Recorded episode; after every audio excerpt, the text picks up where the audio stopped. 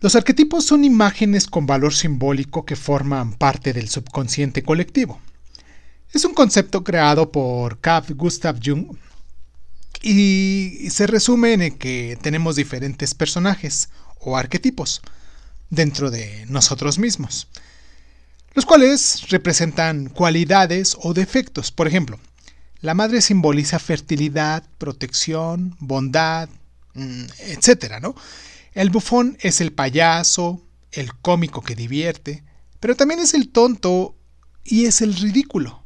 Bueno, entonces, hay muchos tipos de arquetipos.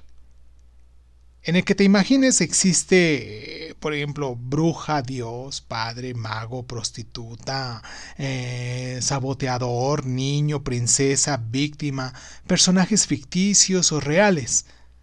No significa que seas literalmente ese personaje. Solo se recurre a este para identificar nuestras características ante diferentes situaciones. Por ejemplo, quizás actúas como madre de tus amigos siendo protectora, o te haces la víctima con tu pareja, ¿no?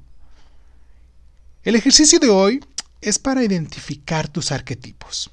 Descubrirlos amplía el conocimiento de nosotros mismos y modifica nuestra forma de interactuar con los demás. Ahora bien, entonces, cierra los ojos, ¿ok? Inhala profundamente. Imagina que llegas a un recinto donde hay una mesa redonda. Te sientas en una silla. Empiezas a llamar a los arquetipos de tu presente y le pides que se sienten en la mesa.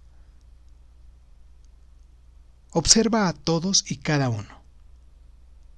¿Quiénes son? Identifica a cada uno. Los que están a los lados son los más frecuentes en tu vida. Los que están frente a ti ya no te gustan. Esos son los que debes empezar a trabajar. ¿Ok?